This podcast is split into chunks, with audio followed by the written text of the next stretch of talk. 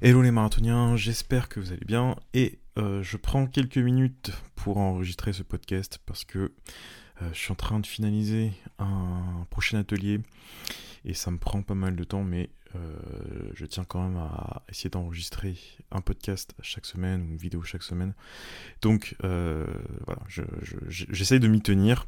Et aujourd'hui on va parler d'un sujet qui me paraît extrêmement extrêmement important euh, à savoir la difficulté, comment aborder les difficultés à la guitare. Et on continue donc notre série sur, on va dire, comment mieux pratiquer.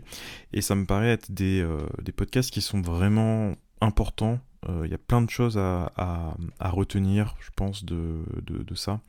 Et la période actuelle me semble propice justement à prendre un peu de recul par rapport à, notre façon de, notre façon de pratiquer tout simplement. Donc comment faire face aux difficultés à la guitare? Euh, Alors vous savez ce que, ce que je veux dire, j'imagine, à savoir que vous essayez de jouer quelque chose, vous vous lancez, et vous vous rendez compte que c'est trop difficile. Enfin c'est trop difficile, du moins c'est ce que vous vous dites. Et euh, la réaction initiale derrière ça, c'est de se dire que on va remettre ça plus tard, quand on sera meilleur, en gros. Et le problème avec ça, c'est que bah, c'est une fuite en avant perpétuelle. Si on se dit qu'on va attendre, souvent, euh, eh bien, on perd pas mal de temps. Et avec les stratégies qu'on va voir dans, quelques instants, euh, je pense que ce que vous jouez aujourd'hui peut-être vous auriez pu euh, déjà le faire il y a trois ans si vous aviez mis en place euh, ces différents réflexes. Et quand, quand je dis ça, hein, je ne parle pas de vous simplement, je parle évidemment aussi euh, bien sûr de moi parce que j'ai perdu énormément de temps parce que j'avais les, mauvais, les mauvais réflexes tout simplement.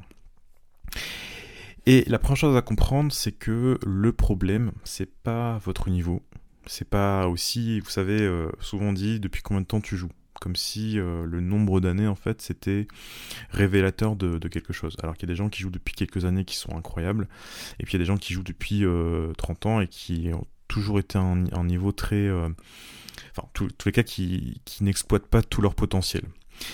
Et donc le problème c'est pas du tout votre niveau. Le vrai problème c'est que en fait vous n'avez pas développé de stratégie pour aborder une difficulté ou des difficultés. Et aujourd'hui, on va voir comment justement réduire ces euh, difficultés avec quatre stratégies principales et je vous invite vraiment à, vous en rappeler, peut-être même à les noter, de sorte que la prochaine fois que vous rencontrez euh, une difficulté, vous dites ah bon là c'est trop difficile, là ça va, ça va, je, je sais pas encore le moment, je, je remets ça plus tard. Eh bien vous essayez au moins de passer par ces quatre, on va dire filtres avant de vous dire que c'est pas pour vous. Donc la première stratégie, et c'est probablement la plus évidente, mais souvent c'est un peu mal compris, donc c'est pour ça que je vais, je vais y revenir quand même, c'est bien évidemment de réduire le tempo. Et quand je vous dis réduire le tempo, c'est vraiment réduire le tempo. C'est pas, pas euh, passer de 70 euh, à la blanche à 65 à la blanche. C'est vraiment passer de 70 à la blanche à peut-être 40 ou 30 euh, à la blanche. Euh, et il y a quelque chose qui, je me souviendrai toujours de ça. C'était il y a quelques années de ça, je prenais des cours avec Cheryl Bailey, donc c'est une guitariste qui est, euh, vraiment, qui est vraiment géniale.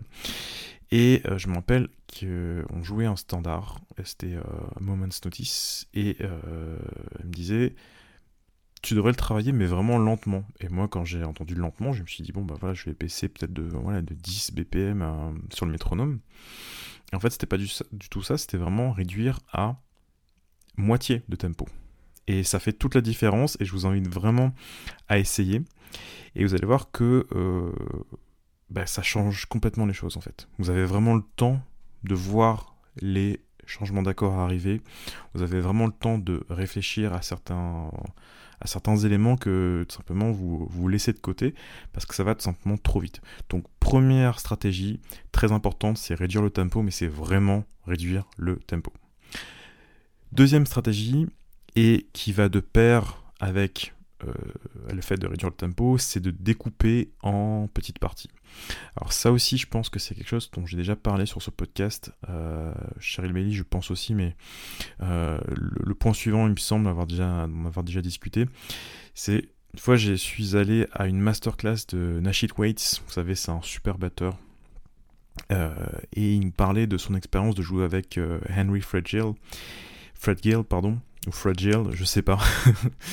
et il nous disait en fait, donc Henry Fragile, c'est c'est un des comment dire ça? C'est un des musiciens un peu avant-gardistes euh, des années, on va dire à partir de 60-70. Et, euh, et, du coup, Nashit Waits jouait avec ce, euh, musicien. Et la musique était visiblement assez complexe. Et, et, je me rappelle, il nous avait dit, en fait, ce qu'il faut faire dans ces cas-là, c'est tout simplement prendre la première mesure. Dans la première mesure, prendre euh, la première, euh, peut-être la première, euh, le premier temps, et peut-être même dans ce premier temps prendre la première note qui est jouée et s'assurer qu'on arrive bien à jouer cette première note, et ensuite la deuxième, et ensuite, etc. Et en fait, quand on part de cette perspective-là, on n'essaye pas de travailler même 8 mesures ou même 4 mesures, on essaie de prendre vraiment la première note, la deuxième note, et ainsi de suite.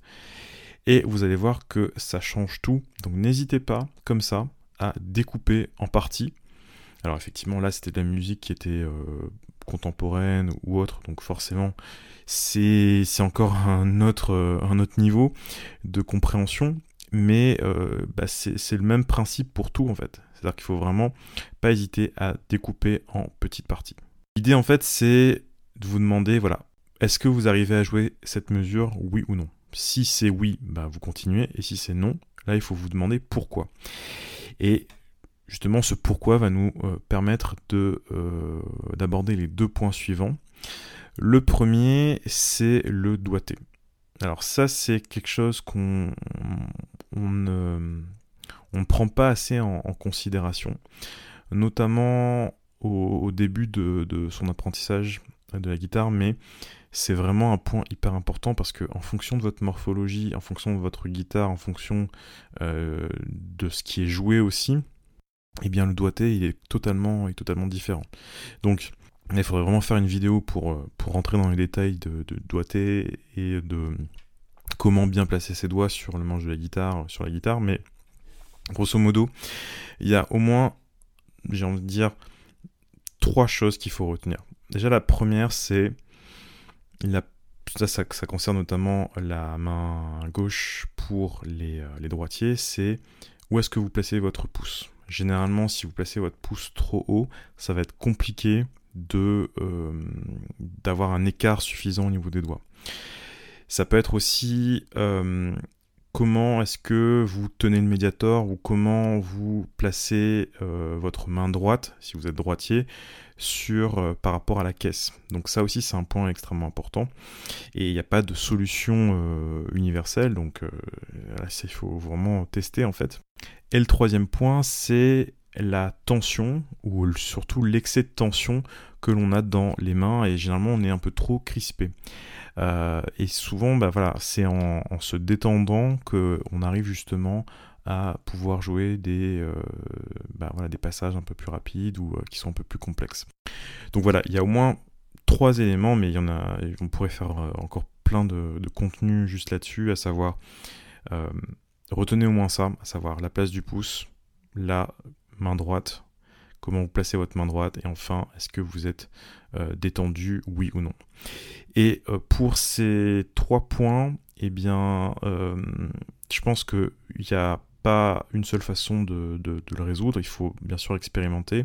Mais ce que vous pouvez faire, c'est par exemple vous filmer, filmer votre main droite et votre main gauche, voir comment ça se comporte, et aussi demander tout simplement à quelqu'un de plus expérimenté, un prof ou autre, euh, pour qu'il puisse vous conseiller.